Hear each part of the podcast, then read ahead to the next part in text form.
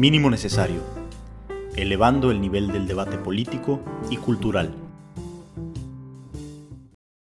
Sean bienvenidos a Mínimo Necesario, una conversación más. Y es necesaria hablar de lo mexicano, qué es ser mexicano hoy y algunos apuntes generales de cómo esta noción se relaciona, por ejemplo, con el arte, con la arquitectura en particular, con algunas obras literarias, con visiones filosóficas, en fin, es un tema tan amplio que obviamente apenas vamos a empezar a, esbozarlo, pero es importante hacerlo desde nuestra época, desde nuestra situación actual. Y para hacer esta charla me acompaña mi amigo Rodrigo Huesca Alcántara. Rodrigo, ¿cómo estás? Muy bien, Benja, ¿qué tal?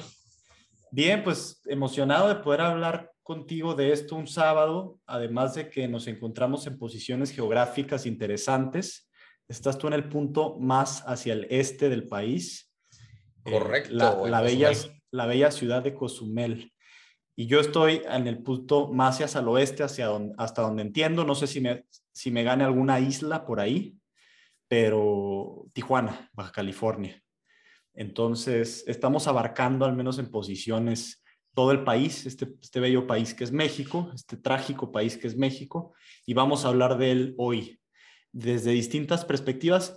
Como eres politólogo, igual que yo, eh, por el ITAM, ahí nos conocimos, además eh, maestro en políticas públicas y, creo que ya también terminaste otra maestría, ¿no? Por ahí en derechos humanos. Estoy haciendo, estoy haciendo la de derechos humanos, eh, que es un programa de la CNDH con varias universidades autónomas del país.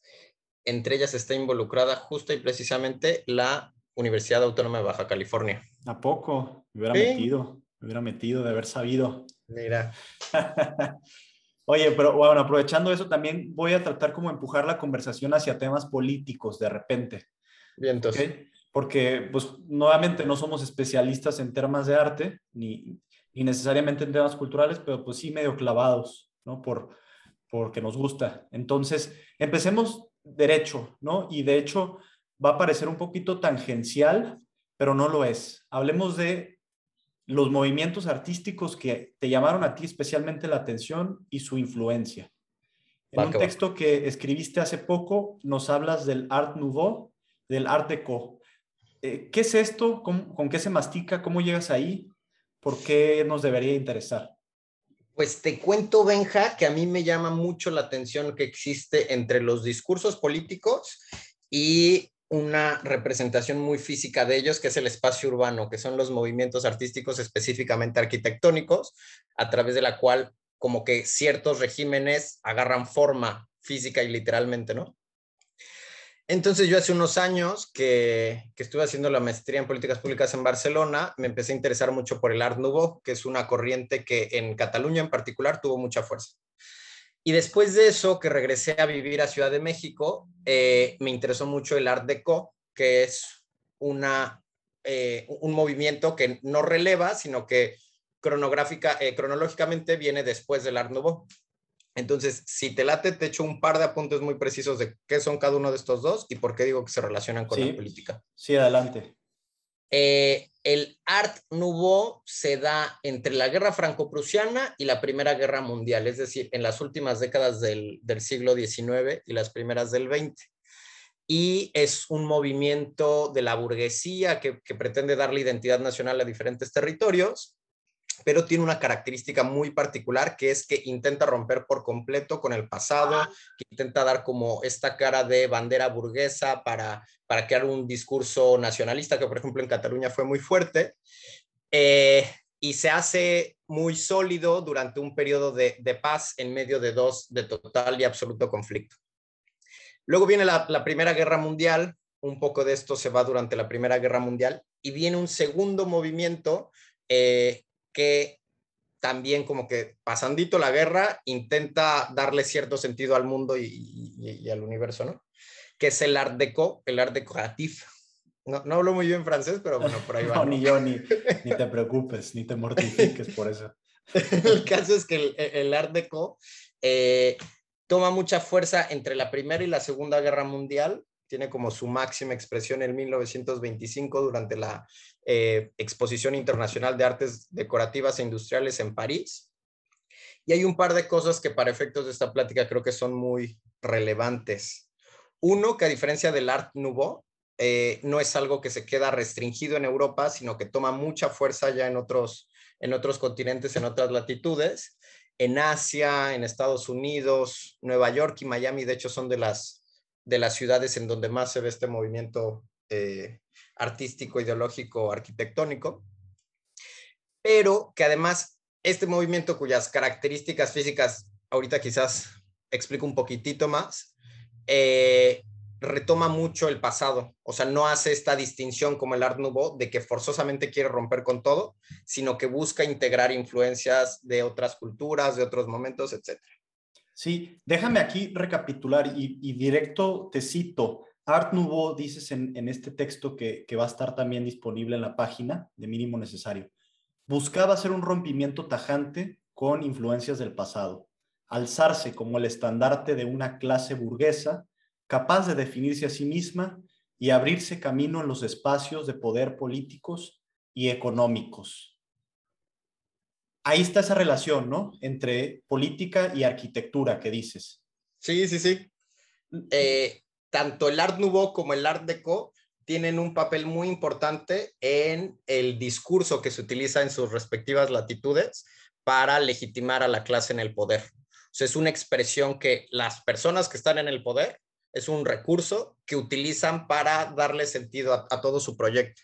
Entonces, en el caso específico del Art Nouveau, por ejemplo, eso se refleja mucho con eh, la burguesía industrial catalana o se, se relaciona con la burguesía belga, con la burguesía parisina, con la burguesía alemana, que en ese momento intenta implantar un nuevo proyecto de nación después de la, de la guerra franco-prusiana y que, que, hay mucho desorden en general en Europa. Esto eh, es Art Nouveau o Art... Y, el Art Deco, y lo, ahí está la diferencia, ¿no? Uno hace un rompimiento tajante y el Art Deco, el segundo que estamos mencionando, hace una integración o busca hacer una integración con el pasado. Y dices, de incorporar elementos diversos del futurismo, constructivismo, cubismo y arte de culturas antiguas en una fusión refrescante y osada, impulsada por las clases altas.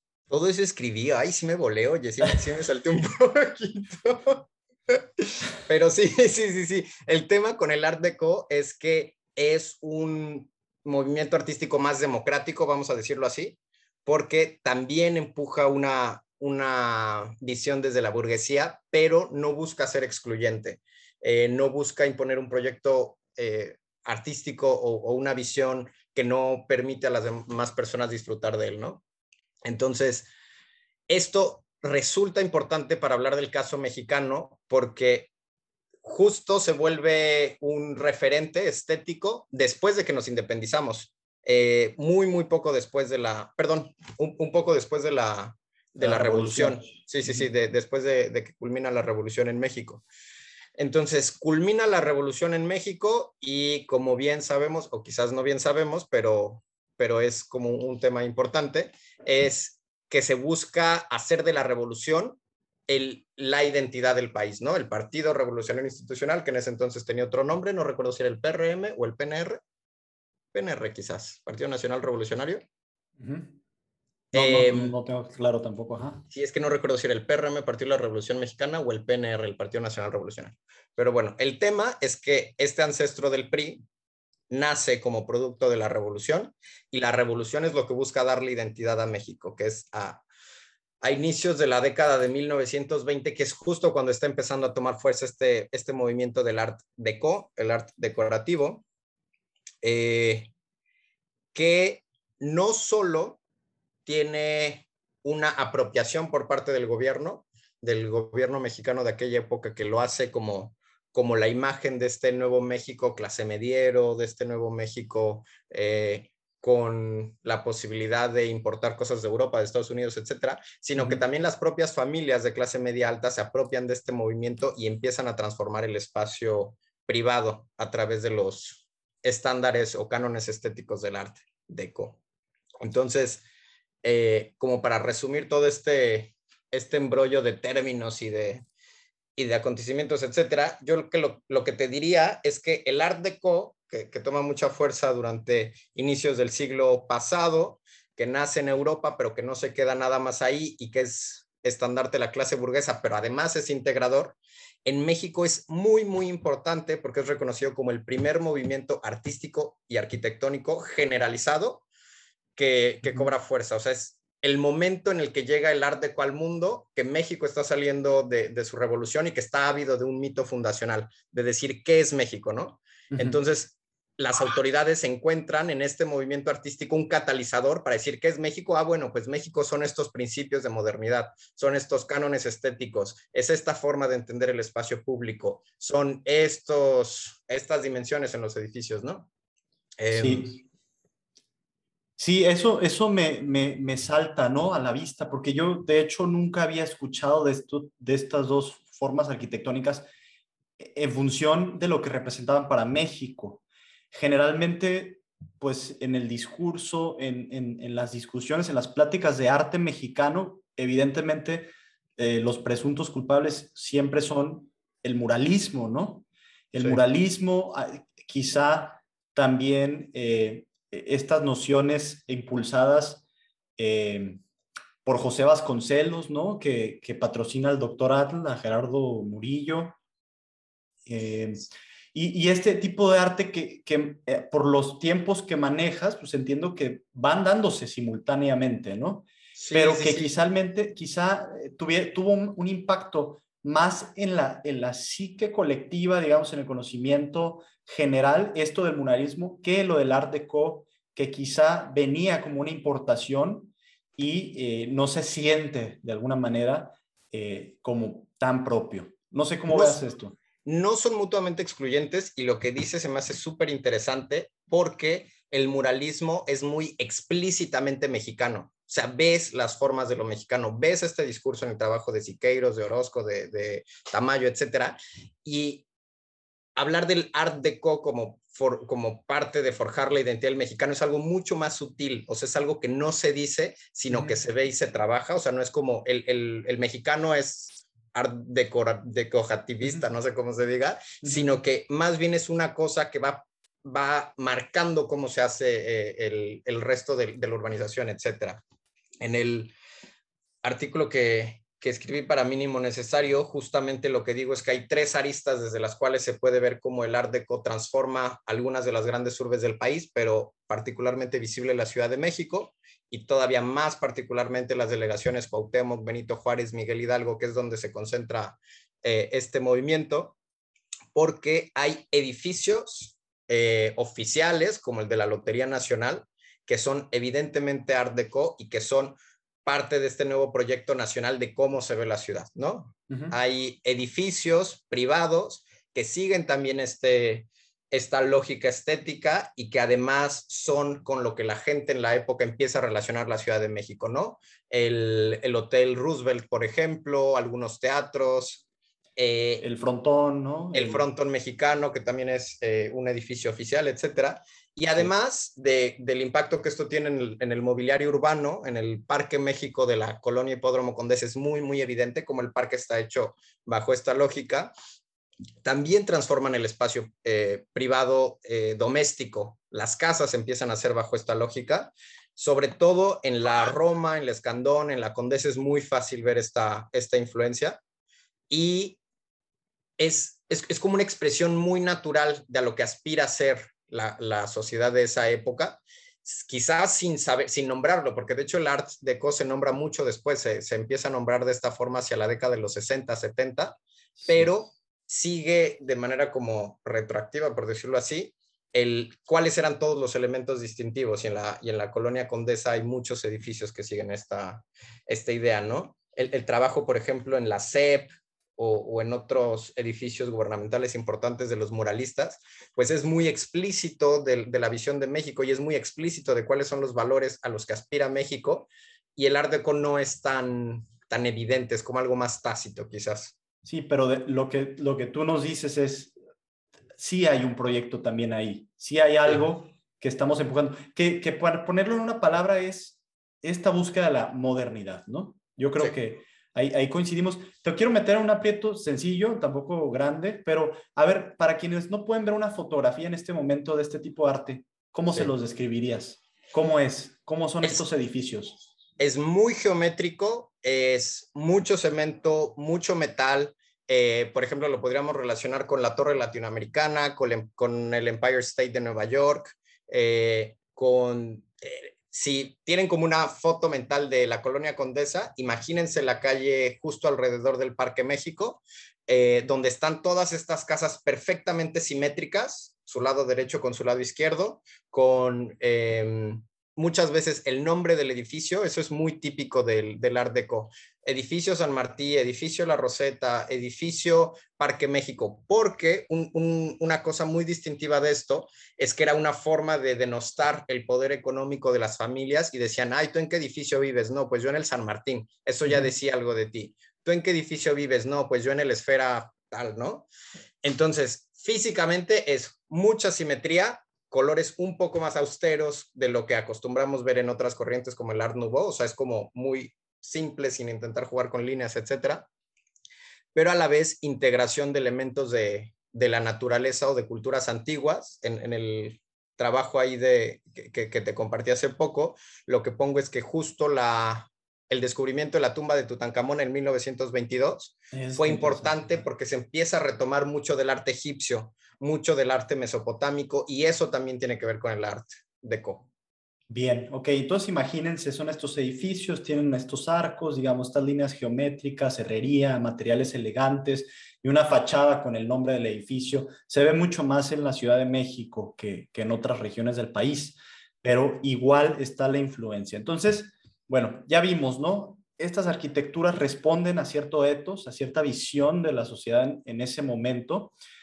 Y, eh, como decía, es este paso hacia la modernidad, eh, que se ve reflejado no solamente en el discurso gubernamental, eh, en, este, en este priismo que, está formándose apenas, todavía no, no, sucede como tal, no sucederá hasta años, años ya después. Y de hecho, el priismo de, de Miguel Alemán se relaciona directamente con todo esto. Me comentabas algo hace, hace algunos minutos antes de que entráramos al podcast. Sí, Sí. justo lo que te platicaba es que de todo esto, este diálogo que hemos tenido en los últimos minutos, yo lo que rescataría es que en la función del Art Deco es ayudar a crear un mito nacional, ayudar a crear el mito de la modernidad, ayudar a construir la idea de una sociedad de clase media, eh, de una sociedad que importa materiales desde desde el extranjero, etcétera, pero este mito fundacional, después de la revolución, requiere de más elementos, ¿no? Y hay gente que se da a la tarea de proporcionar estos elementos y hay un grupo en particular que hace un, trabajo muy, muy, muy relevante. Este grupo de filósofos, que era eh, de estudiantes y profesores de la UNAM, que entre 1946 y 1952 tienen como un, un papel político muy relevante, se llama el Grupo Hiperión, y es un grupo de filósofos existencialistas que lo que busca es definir qué es el mexicano y qué es México. Eh, esto coincide justo con el gobierno de Miguel Alemán. Em, y si recuerdan bien las y los radioescuchas, el gobierno de Miguel Alemán es el primer gobierno civil en México después de toda esta eh, escuela, toda esta tradición de militares en el poder, ¿no?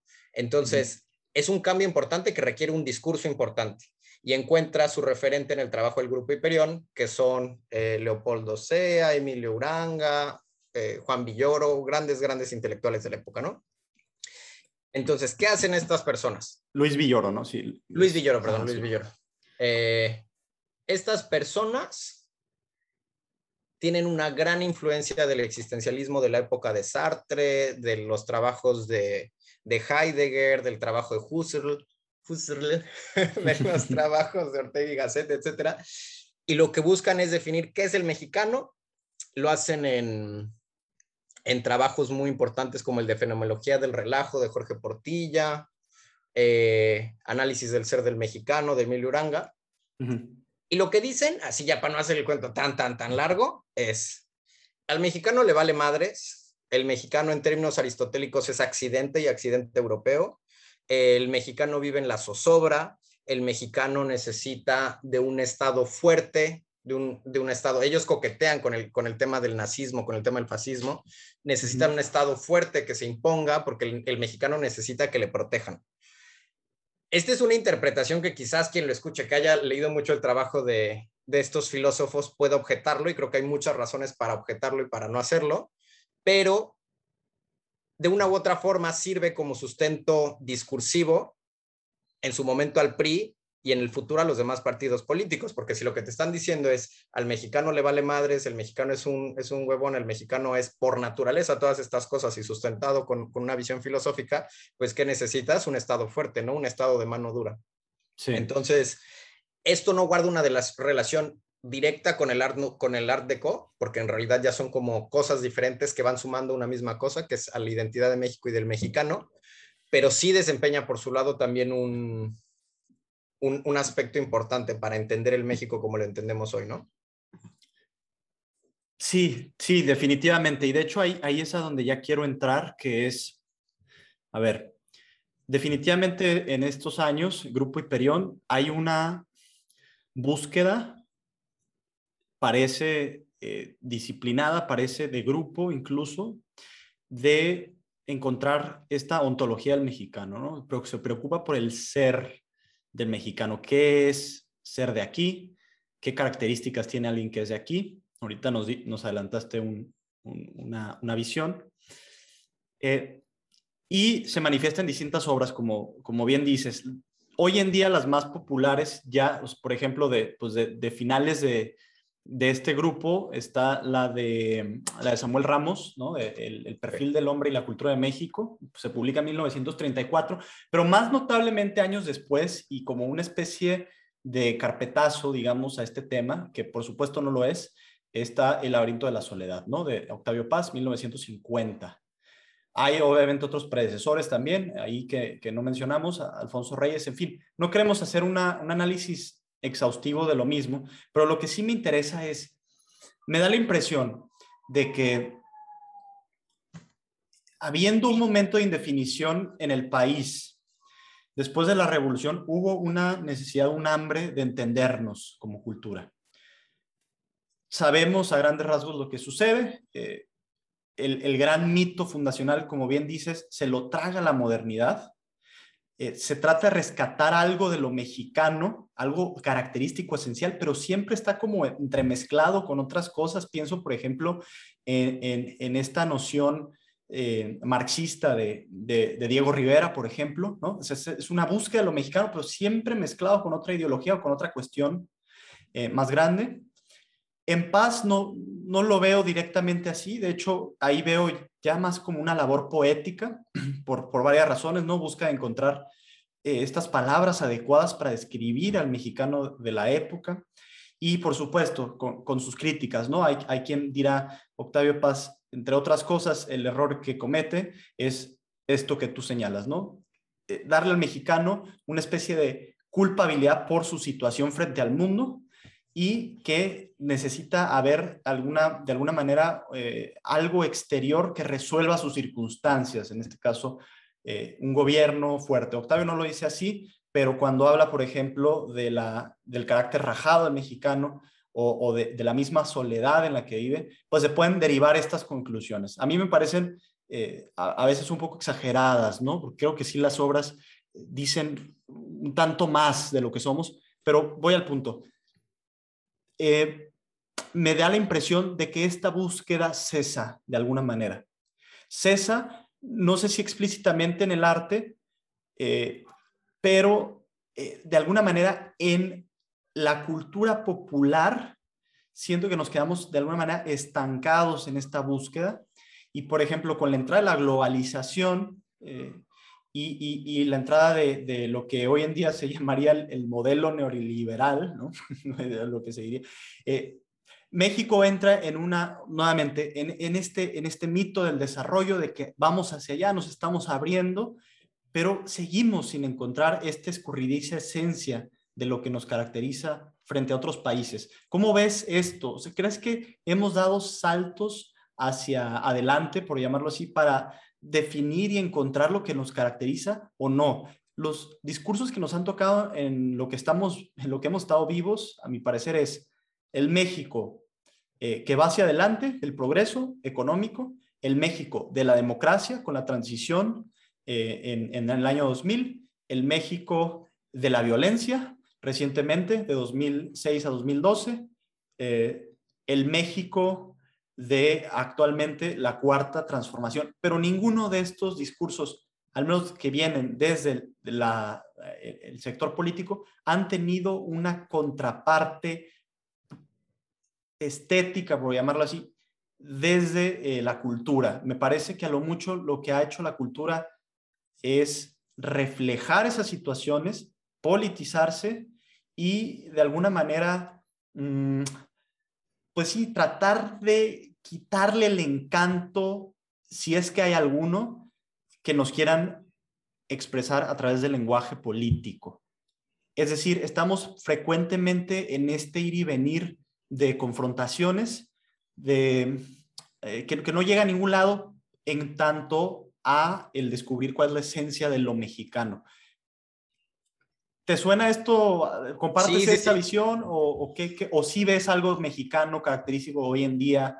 ¿Dónde andamos parados? Es que me aventaste como 25 temas de los que tengo opiniones diferentes, pero voy por partes. Uno, se me hace muy interesante lo que planteas de si tenemos en este momento algún elemento artístico que sustente estas diferentes visiones de nación. Yo creo que no, y creo que no es una mala señal eso, porque se me haría un anacronismo a estas alturas de la vida, como estar buscando enaltecer una visión nacional justo en este mundo globalizado, interconectado del que hablas, ¿no? O sea, siento que no es algo propio, no solo de México, sino de muchos países ahorita. Pero mientras lo mencionabas, me puse a pensar en esta estatua que están tirando, creo que de Colón, en, en Paseo de la Reforma en Ciudad de México. Ándale. Que, que buscan sustituir con, con la cabeza de una mujer olmeca, me parece, ¿no? Que ha sido, causó revuelo hace como semana y media, dos semanas.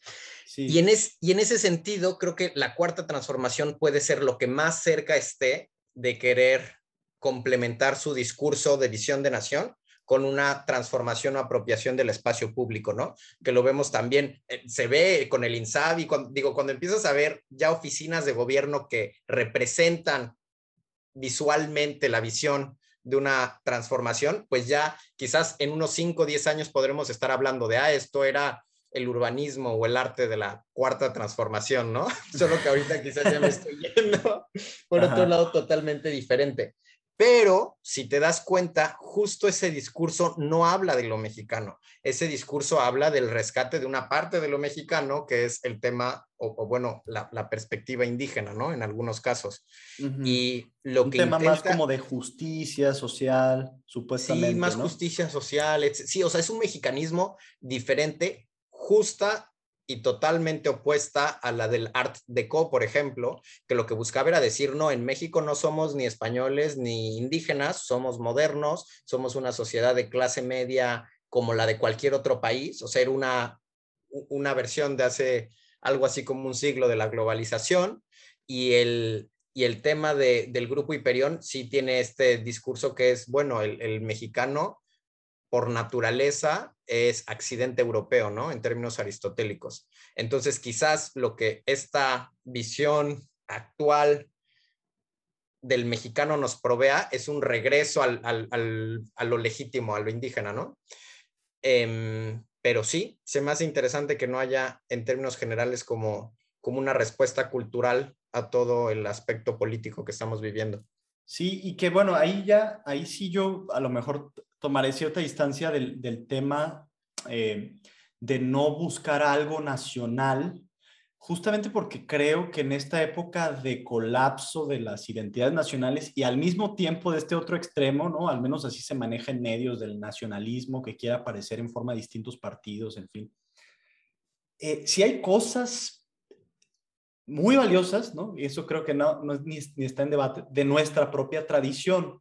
Pero siento que la búsqueda de una narrativa, de una, eh, otra vez vuelvo al tema de la poesía, o sea, de las palabras adecuadas para explicarnos la, situación en la que estamos, eh, hay algo trascendental. Y, y que dejar de preguntarnos por lo mexicano creo que sí conlleva cierta pérdida, al menos en la cultura, porque entonces nos volvemos de alguna manera presas fáciles de otro, de otro tipo de pensamiento. Y no es que debamos de desechar, por ejemplo, corrientes que vienen del exterior, así como empezamos esta charla con arquitectura, que de hecho vino del exterior y que expresó algo.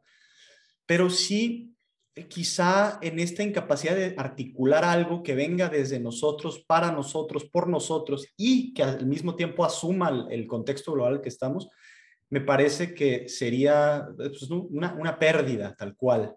No sé, no sé si compartas esto o si crees que el salto de México ha de ser un salto eh, justamente pues hacia este colapso de las identidades nacionales y, un poquito la disolución de las tradiciones para un entendimiento no diferenciado, más bien, eh, sí, una especie de homogenización, digamos, global en términos de lo que creemos, de lo que nos gusta, de lo que somos, esta idea del ciudadano del mundo, vaya.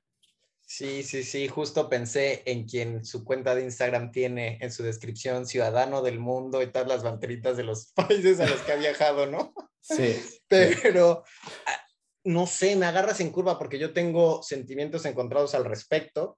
Sea, definitivamente no soy una persona cuya trinchera es de promover los nacionalismos, pero también es una interpretación holgada de lo que estás diciendo. No es necesariamente hablar de nacionalismo, sino de una identidad nacional. Yo creo que tenemos mucho más identidad nacional de lo que podemos incluso reconocer. Em, me, me ha pasado con muchos amigos y amigas de otros países de Latinoamérica eh, México es muy distintivo. O sea, la gente piensa en México y piensa en elementos particulares de su comida, de su cultura, piensa en el mariachi, piensa en los chilaquiles, piensa en Cancún. O sea, creo que hay cosas que, que a veces damos por sentadas que sí son muy evidentes de nuestra cultura. Quizás no haya un formalismo como de institucionalizarlas como, ay, el, mexicano reconoce esto, pero de manera natural creo que lo hacemos. Eh, o sea, creo que vamos de gane frente a muchos otros países en el término de reconocernos a través de nuestra cultura. No sé si medio me explico.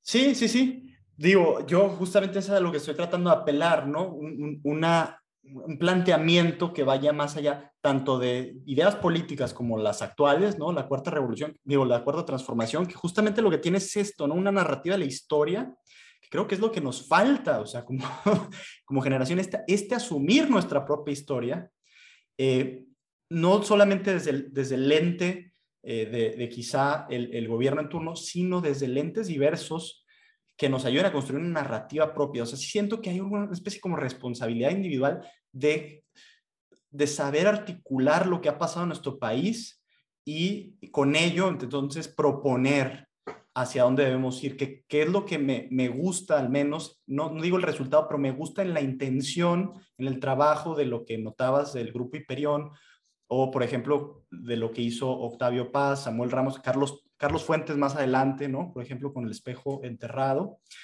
y eh, algunos otros eh, literatos más recientes, pero que nuevamente siento que la modernidad se traga todas estas ideas y nos deja nuevamente desnudos en cuanto a nuestra identidad toca em, y un poquito perdidos quizá, ¿no? ¿Qué, es ser mexicano? ¿Es comer chiles en nogada? ¿Es comer tacos? ¿Es eh, eh, de, estas cosas, estos lugares eh, comunes, ¿no? Tener sombrero, pero, pero no, o sea, estamos tan superados ya de, de esas realidades, al menos en algunos, en algunos, híjole, también es que entra el, tema de, de por ejemplo, niveles de ingreso, ¿no? Pero en general, todo esta, este mito eh, se ha colapsado y por eso yo creo que es importante al menos replantearlo. Déjame pasar a nada más ya para, ir cerrando. Quiero leerte dos, frases y que las empecemos a, comentar. Eh, una es de Samuel Ramos, la otra es de Octavio Paz. Eh, dice la de Samuel, en sus combates verbales e, esto es, esto es sobre el mexicano. quiero, quiero que reaccionen, ¿no? Es como una especie de video de... Provocación. Este, Rodrigo, Rodrigo reacciona a la frase de, de Samuel Ramos, ¿no? este, eh, abro la cita. En sus combates verbales atribuye al adversario una feminidad imaginaria, reservando para sí el papel masculino. con este ardid pretende afirmar su superioridad sobre el contrincante. Me imagino que es, este tema de la, es el tema del albureo, de, la, de, estas luchas verbales, eh, de, cómo feminizar al otro para ganarle en una posición. ¿Qué, ¿Qué, ves de esto? A ver, ¿cuál sería tu lectura de este tipo de lectura, justamente?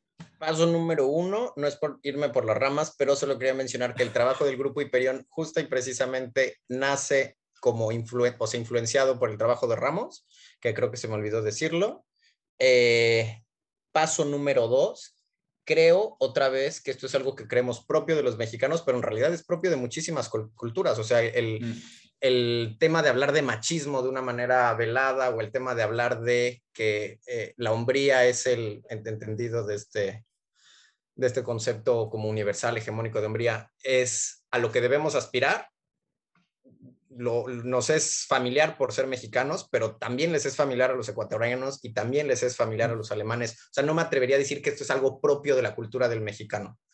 Eh, sí, y de hecho, además, déjame anotar algo, justo también esta búsqueda de las identidades nacionales no fue propia nada más de México, ¿no? Se da en toda Latinoamérica y antes también en Europa y, y en fin, y tienen estos mismos tipos de textos, ¿no? Donde tratan de encontrar esta identidad, pero hay, hay puntos de tangencia, ¿no?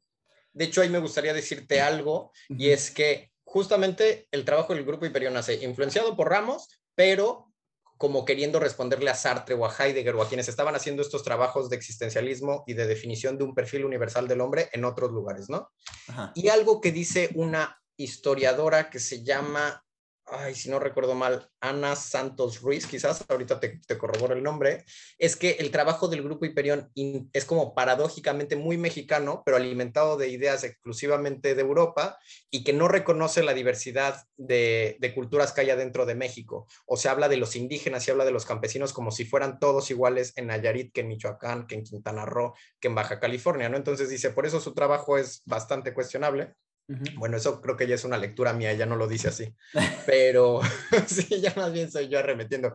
Pero lo que te diría es, sí, o sea, esta cita de Ramos es como un retrato de, de, la cultura de enaltecer la, la, hombría en México, pero no se me hace ajeno de otros, de otros lugares. O sea, no podría decir que eso es propiamente mexicano. Ok, va. Pero, eh, a ver, pero este tipo de cosas, ¿sí nos dicen algo? O sea, ¿nos ayudan a elucidar algo? ¿O realmente es ya pérdida de, de tiempo, de espacio analítico que quizá pudiéramos mejor utilizar, no sé, yéndonos a ver, eh, y esto te lo digo ya de, como de colegas de, de, de, gremio. profesión, de gremio, ¿no? Eh, este, podemos sacar mejor. ¿Qué hacemos los politólogos? ¿Me recuerdas? Eh, pues, hacemos este tipo de especulaciones también, al parecer. Pero, pero, o sea, tendríamos una mejor noción de cómo vive un mexicano si nos vamos mejor a la estadística, si nos vamos a hacer un estudio cualitativo en algunas comunidades. Eh, eh, es, es una mejor herramienta esa que la que, por ejemplo, propone propone este grupo, el grupo Hiperión, las herramientas analíticas filosóficas. ¿Cómo ves esto? Yo, yo, es más, me voy a adelantar con una respuesta a ver cómo la ves tú para no ponerte tampoco la carga entera, pero yo creo eh, que no necesariamente.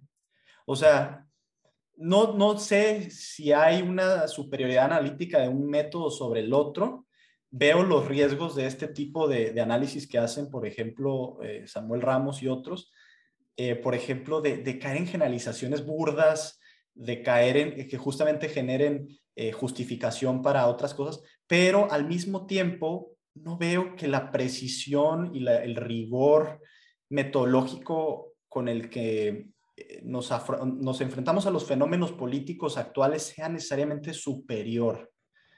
Si acaso sí superiores para hacer una política pública, pero no para, digamos, entender nuestro lugar y nuestro sitio en el mundo y en el contexto en el que estamos. Sí, o, sea, es que a mí ese ejercicio de crees que nos ayudaría a entender mejor a, los mexicanos se me hace, pues no sé si optimista o ingenuo o qué, porque digo, yo Rodrigo, 28 años, clase media, eh, universitario, etcétera, ¿qué tanto tengo en común con las vivencias de una persona que creció en un contexto total, total, totalmente diferente en Aguascalientes o en Durango o, en Tamaulipas, ¿no? Yo me acuerdo mucho que hacía esta reflexión en la universidad porque mm, aunque en ciudades diferentes, tú y yo tuvimos un verano en el que en la India conocimos a personas de muchos lugares y yo me acuerdo que yo vivía con un egipcio. El egipcio y yo podíamos no tener nada en común geográficamente, pero en patrones de consumo, en patrones de cómo nos comportamos, éramos muy, muy parecidos. O sea, realmente yo tenía más en común con este tipo del Cairo que lo que puedo tener con alguna chica de alguna comunidad rural en Chiapas, por ejemplo. Entonces, me es muy difícil decir, ay, pues es que vamos a entendernos como mexicanos. Bueno, hay una pluralidad enorme, enorme, enorme de formas de vida. Quizás socioeconómicamente son, es más fácil en lugares más homogéneos, ¿no? O sea, donde el salario mínimo y el salario máximo no distan tanto, pero además geográficamente México es un país enorme, enorme, enorme, que quién sabe cuántos países de Europa abarcamos. Creo que a veces es como como querer borrar tantas diferencias que ya sabemos que están, pero que decimos, bueno, sí, sí, sí, eso no importa. Al final, ¿cuáles son los elementos que nos unen? Pues es que no sé si existan siquiera el maíz. que dices, ¿eh? puede ser el maíz, quizás, no sé, pero... Es, duro esto que dices, ¿no? Hay, hay, mayor similitud entre dos jóvenes universitarios de distintos países que entre un joven de la misma edad en el mismo país que a lo mejor tuvo una situación eh, este, que, que, que, no sé, trabajó en el campo toda su vida versus un universitario. Y puede ser, sí, la verdad es que... Eh, pero, pero eso no implica que no haya puntos de, unión y de tangencia. No sé, e, es, es, algo que voy a dejar ahí en el aire. Vamos a cerrar con otra, otra cita. Vamos a cerrar con la cita de Octavio Paz, Laberinto de la Soledad. Dice, una soledad que despierta en la adolescencia y que tratamos de sobrellevar a través del uso de máscaras, caras ajenas a nosotros mismos que nos representan y con las cuales nos presentamos ante los demás. El silencio es la mejor arma. Es mejor ser callado y reservado que llorar y ser observado. Es mejor demostrar prosperidad aunque nos falte el alimento. Rodrigo Huesca reacciona a Octavio Paz. Adelante. Así. Pues mira, eso quizás se me hace un poco más mexicano. O sea, eso lo encuentro más fácil en un sentido. Algo que me llama mucho la atención con otras personas latinas es cómo hablamos los mexicanos nosotros llegamos a un restaurante y, ¿qué tal? Buenas tardes, disculpe, ¿será que lo puedo molestar con un vasito de algo? ¿No? Mm. Llega un argentino y, che, vení, dame tal, ¿no? Un mm. cubano, bueno, te grita, una persona de otro lugar. o sea, tenemos modos muy diferentes que creo que se relaciona un poco con esta, con esta lectura de paz, que muchas veces ha dicho, somos sumisos o somos como buscando siempre el, agrado, la pleitesía. Eso sí se me hace muy mexicano, fíjate. O sea, el querer siempre quedar bien, el querer no ofender, el no saber decir no. Eh, sí, el que utilicemos tanto diminutivo, el con permisito, el por favorcito, el provechito. Eh, no sé, eso fíjate que sí se me hace muy, muy mexicano porque no lo relaciono con otras culturas. Quizás los peruanos, los peruanos también son más o menos así, pero... Ajá. Pues, eso sí, Entonces, medio que reafirma este, esta idea, ¿no? De... Sí, porque Paz habla de una máscara que siempre queremos agradar y que siempre queremos como... Sí, eso se me hace mexicano, fíjate. Eh, eh, pero entonces volvemos a que sí, en efecto, hay algo distintivo, característico del mexicano que quizá se nos vaya de las manos, que quizá sea como humo, pero que ahí está y que sí nos distingue de otras culturas, de otras eh, civilizaciones. En fin, em, quiero, aquí ya voy a, voy a rayar en algo casi en el absurdo, pero pues ya como, como, queriendo provocarte, ahora sí. Ya, pues date, date, date, date. No sé si tengas en cuenta en, en, la mente un, un, este, un personaje del gobierno de la República, eh, Marx Arriaga. Y me suena un buen, pero ¿en qué está? Es, es, es, es, es un funcionario de, de la CEP. Ok. Eh, ¿Es el que hizo los libros? ¿El que estuvo eh, detrás de los libros? Exactamente. Ah, ok, ok, ok, ok. Entonces, ahí anda todavía en, algún, en algún puesto. Eh, es el titular de la Dirección General de Bibliotecas, hasta donde tengo entendido, de la, eh, creo que sí, de la Secretaría de Cultura. Entonces, no, no, disculpen ahí mis escuchas que no tenga bien ese dato, la verdad es que esto lo estoy haciendo medio por provocar nada más, pero si quieren ver ahí cosas absurdas, busquen a, este funcionario. Eh, hizo un manifiesto eh, que es, eh, es un manifiesto que se publica el 20 de julio del 2020 de la Secretaría de Cultura.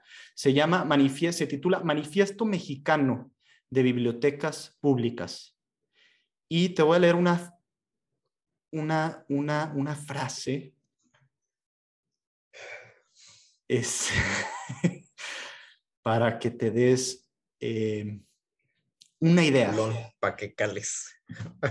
Mira, voy, a leerte varias. Una es. no, ya se pero más. Tres. Yo, dice, yo soy bibliotecario público mexicano, porque cuando leo uno de mis libros, sus ideas e imágenes viajan a mi corazón, se filtran en mis palabras y me purifican. Para mí, la lectura se llamará también misericordia y consolará el corazón de los hombres. Nunca la belleza de las palabras que leo se convertirá en opio adormecedor sino vino generoso que me enciende para la acción. Enciende en mí las ganas de enseñarle a mis compatriotas lo hermoso que es leer. Okay. ¿Cómo ves este, este tipo de declaración desde, los, desde lo público? Eh, y, es más, voy a complementarlo con algo más que viene adelante, que justamente como que riñe con este tema de la globalización. A ver, punto número 5. Punto número 5. Cito, Google Wikipedia, Facebook, Twitter, YouTube, TikTok a la silla eléctrica. Negamos de manera tajante toda red electrónica que tenga como meta engañar a la población mexicana, alejándola de los libros físicos y de la información que resguarda.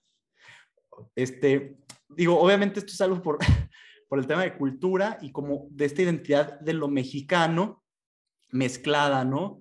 con, este tema que es la intención del texto, que es promover la lectura, en fin, eh, eh, invitar a las bibliotecas públicas. Pero creo que es evidente nuevamente que hay un discurso, una pretensión de eh, definir lo que es y lo que implica ser un buen mexicano en todo esto. Reacción. Reacción de Rodrigo Huesca reacción. Creo que este señor, que si mal no recuerdo, es el que estuvo coordinando el proyecto de que los libros de primaria iban a ser rediseñados por profesoras y profesores, con lo cual yo particularmente no estoy de todo de acuerdo.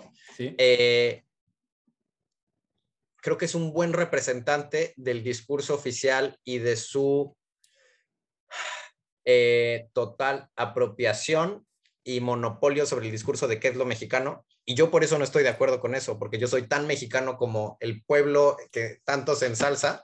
Yo tengo por ahí un cuartito, yo soy, yo soy una escritora amateur y hace un par de años escribí un cuentito de un mundo distópico que resulta parecerse un poquito al país en el que estamos viviendo, en el que un periodista está hablando con el presidente en turno y él, y él le dice, oye, tú siempre te refieres al pueblo, pero sí recuerdas que el pueblo no es un animal homogéneo, que es voluble, que es cambiante y que él mismo se puede dar muerte, ¿no?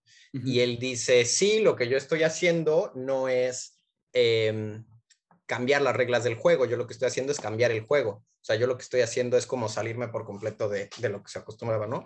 Y eso es lo que me pasa con el discurso sobre lo mexicano, que lo mexicano es tan incluyente como excluyente. O sea, tú lo que estás diciendo es, al final de cuentas, hacer como Carl Schmitt en esta visión de la política de que existen ellos y existimos nosotros, de que existen quienes calzan con el ideal de lo mexicano y, no, y hay quienes no existen. Entonces, quienes estén a favor de Twitter o de Google y no a favor de ellos en general, sino de que se les puede dar un buen uso, ya no están a favor de la visión nacional de México, ¿no? Y es como, ¿por?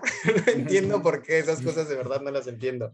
Y me pasa mucho cuando escucho las declaraciones de, algunas autoridades, vamos a decir del presidente quizás a veces, que ¿qué es esto? Es, es una visión homogénea de lo que es México y las feministas que no estén de acuerdo deberían juntarse con el pueblo y los académicos que no estén de acuerdo deberían juntarse con el pueblo y todo mundo debería hablarle al pueblo, ¿no? Pero dices, ¿y entonces quién es el pueblo si no son todas estas personas? ¿Son solo las personas que ganan debajo de cierto ingreso? ¿Son solo las personas que viven en ciertos lugares? ¿Son las personas que se han visto desventajadas durante muchos años? Yo creo que ya son una parte muy importante del pueblo, pero no son el pueblo.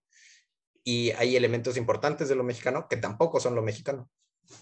Bien, entonces yo creo que nos podemos quedar con esto. Nada más quiero señalar como conclusión lo siguiente, es, ahí está esta dificultad de definir lo que quizá pudiera ser en esencia indefinible, algo tan abstracto pero tan concreto como lo mexicano. ¿Qué es ser mexicano? Pero que no podemos ser ingenuos al respecto con simplemente aceptar que no tiene definición, porque van a venir voces que van a articular discursos que pudieran ocupar un espacio importante en esas definiciones y que quizá frente a la ausencia de mejores narrativas, de, un estudio más profundo de XYZ, eh, van a ser voces preponderantes. Creo que esto tiene todo que ver justamente con política, con discurso político. Lo que decías de los mitos fundacionales también es crítico porque estos mitos son muchas veces las fuerzas debajo del agua que mueven el resto de las cosas.